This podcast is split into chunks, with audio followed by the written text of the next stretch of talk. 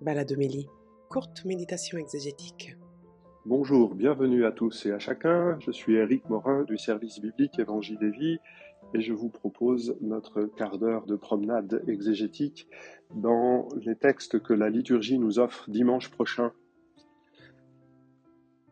Des textes qui nous aident à méditer sur le temps de l'absence entre la venue du Christ dans la chair, la venue du Christ dans la gloire, le temps de l'absence est un temps de fidélité et de fidélité redoublée.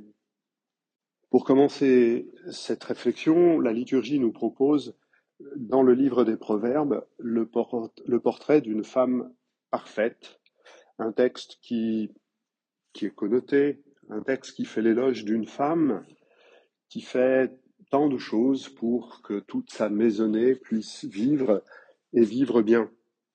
Alors, effectivement, à nos oreilles aujourd'hui, euh, ce texte euh, résonne d'une façon extrêmement patriarcale, euh, mais c'est pas parce que le texte est canonisé que le contexte d'un texte est lui-même canonisé.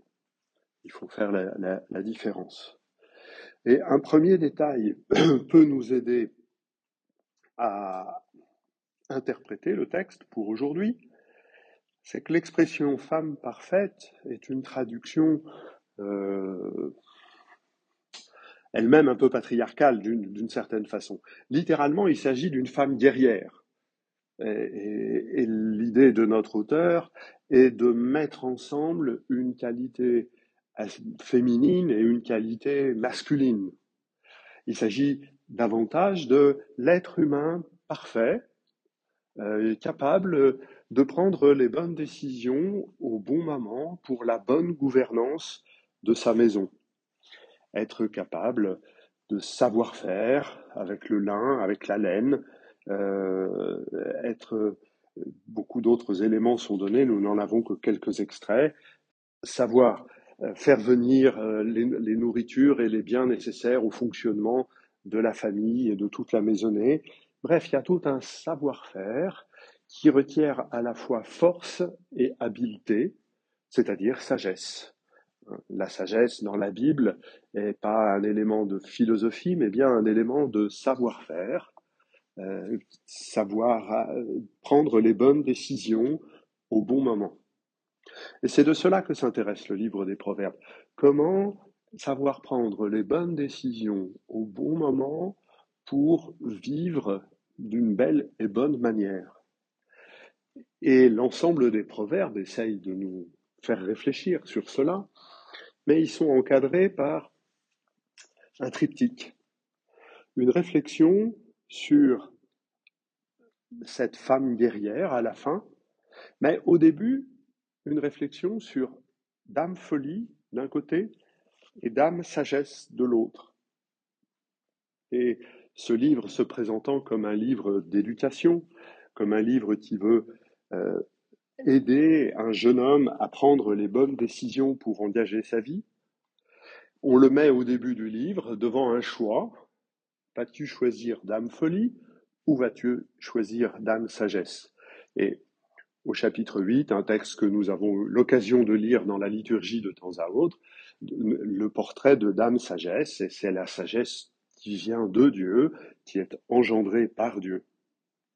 Ainsi donc, cette femme guerrière, à la fin, apparaît comme euh, l'idéal concret, réalisé, de celui qui a choisi de vivre au quotidien en prenant des décisions simples, concrètes. Cette femme est une image d'humanité, tout simplement. Et quoi que les contextes sociaux disent, on sait aujourd'hui que euh, les femmes portent une charge mentale plus importante et que de fait, ce texte-là peut aussi nous faire réagir en, disant mais euh, n'est-ce pas à toute l'humanité de réaliser ce, cet idéal de savoir prendre les décisions pour le bien de tous? Dans la deuxième lecture, euh, la fin de la lettre aux Thessaloniciens que nous avons lue ces dernières semaines nous donne un horizon pour savoir décider, pour savoir poser les gestes qui conviennent d'être posés. C'est l'urgence du royaume, l'urgence du retour du Seigneur euh, qui va permettre euh, de prendre les bonnes décisions. Et nous avons un texte qui sonne comme tous ces petits passages qui nous alertent euh, dans le Nouveau Testament sur ce sens de l'urgence. Il y a dans un premier temps euh, l'affirmation par des gens qui n'attendent pas l'affirmation d'une paix, d'une tranquillité et l'invitation à n'y pas croire. Ensuite, on annonce un effet de surprise et on invite le croyant à entrer dans la patience. Les bonnes décisions qu'il nous faut savoir faire sont celles qui consistent à, reconnaître euh, les, faux, prophètes, ceux qui annoncent une paix trop facile. Les bonnes décisions sont celles qui nous permettent de nous laisser surprendre par le surplus de l'amour de Dieu. Les bonnes décisions sont celles qui nous aident à entrer dans la patience du croyant. Ce texte de Paul, dans cette plus ancienne lettre complète qu'il nous a laissée, a bien des accents et même des formules qui sont extrêmement proches de Jésus. Euh, on oppose souvent la prédication de Paul à celle de Jésus. Or, nous avons ici un, un exemple très concret où l'on s'aperçoit que Jésus, prédicateur du royaume, prédicateur de l'urgence du royaume, est attendu et que l'attente du retour de Jésus, c'est l'attente du royaume, et que l'attente du, retour de Jésus nous met dans l'urgence du royaume. Ainsi, la prédication de Jésus et la prédication des apôtres ne sont pas deux choses différentes, mais sont une seule et même chose, simplement un élément a changé, et pas le moindre, le Seigneur Jésus est ressuscité, il est, comme le dit Paul dans une autre lettre, les prémices du royaume. Ainsi, son corps ressuscité est le point de départ par lequel, en ce monde, le royaume est possible. L'acte de foi qui nous fait adhérer à ce corps nous met dans cette position d'immédiateté du royaume à laquelle Jésus consacrait toute son énergie, tout son temps, toute sa persuasion. La communauté chrétienne de l'époque vit de manière extrêmement étonnante pour nous dans cette conscience de l'imminence du retour de Jésus. Deux mille ans plus tard, ça nous semble euh, un peu étrange, mais d'abord, sûrement faut-il apprendre de cette communauté-là. On se fera surprendre par le royaume de Dieu. Et la communauté chrétienne, la première communauté chrétienne, en parlant de l'imminence du retour de Jésus, dit sa disponibilité à se faire surprendre. Le règne de Dieu nous surprendra, parce que s'il ne surprend pas, c'est qu'il peut se calculer. S'il peut se calculer, il se donne selon une règle, selon une loi, une règle de calcul, une loi à laquelle il faut obéir. Le royaume de Dieu nous surprendra parce qu'il est l'avènement, l'événement de la miséricorde de Dieu de l'absolue gratuité de Dieu. À la toute fin du texte, Paul fait une distinction entre les fils de lumière, ceux qui sont déjà dans l'attente et dans la vie du royaume, ceux qui sont vigilants et ceux qui, restent sobres. Ainsi, la vigilance, l'espérance du règne requiert une sobriété, Sobriété, la suite du texte le montre très clairement, qui s'oppose à l'ivrognerie. Euh, au premier siècle, l'alcool, le vin, euh, pas très bon d'ailleurs, coulait parfois à flot et s'enivrer pouvait être une activité en soi. S'enivrer, c'est vouloir tuer le temps. Voilà, mettre entre parenthèses un moment où, où l'alcool va pouvoir nous extraire du temps. L'attente du royaume nous inscrit dans le temps, nous inscrit dans l'histoire. Et c'est ce que la parabole euh, que nous allons entendre, la parabole dite des talents, va nous apprendre. Un talent, c'est une unité monétaire hein, euh, conséquente. Hein, en donnant 1, 3 et 5 talents, euh, le maître donne une grosse somme d'argent, confie une grosse somme d'argent. Ce qui compte, c'est de savoir quoi faire de ces talents. Alors en français, euh, le mot talent et cultiver ses talents, développer ses talents sont devenus des expressions ordinaires pour dire qu'il faut savoir utiliser ce, ce qui nous est donné. La question, c'est que cette parabole, qu'est-ce qui nous est donné? Qu'est-ce qui nous est donné? L'élément clé de la parabole, c'est le jugement sur le troisième serviteur, euh, qui n'a pas perdu l'argent de son maître, mais qui ne l'a pas fait fructifier. Or, il est exactement jugé sur ce qu'il a dit. Il avait dit que le maître est dur, qu'il moissonne là où il n'a pas semé, qu'il ramasse là où il n'a pas répandu le grain. Eh bien, dit le maître, il fallait donc mettre l'argent à la banque, et non pas en terre, où l'on met les semailles.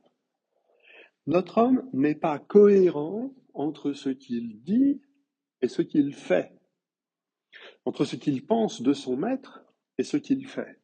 Et c'est là-dessus qu'il est jugé. C'est pourquoi euh, Jésus se sert de cette histoire pour nous alerter. Nous alerter sur plusieurs choses.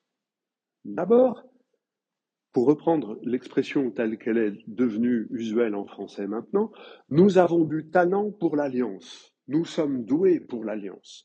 Dieu nous a donné ce qui est nécessaire pour l'alliance. Tant aux contemporains de Jésus juifs, à qui cette parabole est adressée, tant nous, nous avons euh, les Écritures, nous avons la vie communautaire, nous avons le frère, nous avons pour nous les sacrements, nous sommes doués pour Dieu. Et la question qui est posée, c'est que faisons-nous de ce talent pour Dieu? Ici, le talent, qu'il faut cultiver, c'est pas notre compétence à jouer d'un instrument de musique ou à faire je ne sais quelle autre chose utile qu'il faut savoir faire et qu'il faut euh, pratiquer pour continuer à savoir le faire. La question, c'est celle de notre relation à Dieu. Et si on en revient au critère de jugement du troisième serviteur, sommes-nous en adéquation entre ce que nous disons de Dieu et ce que nous faisons? Le problème de ce serviteur, c'est qu'il a figé son maître dans une certaine image et qu'il il en a peur et donc il met le temps de l'absence du maître entre parenthèses. Exactement comme ceux qui ne vivent pas dans la sobriété à la fin de la deuxième lecture on met le temps entre parenthèses. Le maître est pas là, le talent est en terre, on verra quand il reviendra. Les deux autres serviteurs, chacun selon leurs compétences et leurs capacités, sont capables de prendre le temps de l'absence comme le temps de l'épreuve de la fidélité. Le temps où leur fidélité à l'égard du maître va redoubler le talent, va redoubler la relation avec le maître. Cette parabole nous invite à ne pas figer Dieu dans l'image que nous nous faisons de lui. Nous ne pouvons pas ne pas nous faire une image de Dieu, mais nous devons accepter que dans ce temps de l'absence, dans ce temps d'attente du retour du Seigneur, nous profitions du temps qui nous est donné pour apurer cette image. Enfermer Dieu dans l'image que nous nous faisons de lui, c'est le réduire à une idole. Nous avons le temps de la fidélité qui nous est donné pour partager aujourd'hui l'alliance avec Dieu et pouvoir ainsi accepter qu'il fasse bas les masques, qu'il se révèle tel qu'il est. Et pour cela, euh, il nous faut apprendre à tenir au pied de la croix, parce qu'un Dieu qui envoie son Fils livré entre les mains des hommes, nul n'a pu l'imaginer, aucune image de Dieu n'a pu ressembler à cela. Et c'est dans le temps passé dans la méditation sur ce Dieu qui nous donne son Fils que Dieu, petit à petit, s'avérera plus grand que toutes les images que nous nous faisons de lui. Peut-être faut-il accepter que le talent qui nous est donné, c'est le temps. Le temps lui-même est le pain quotidien que Dieu nous donne pour pouvoir redoubler de fidélité à son égard et éprouver la fidélité de Dieu à notre égard.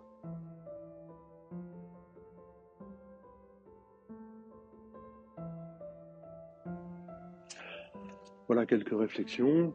Je vous remercie de votre fidélité. Je vous souhaite une bonne semaine, un bon dimanche et à bientôt.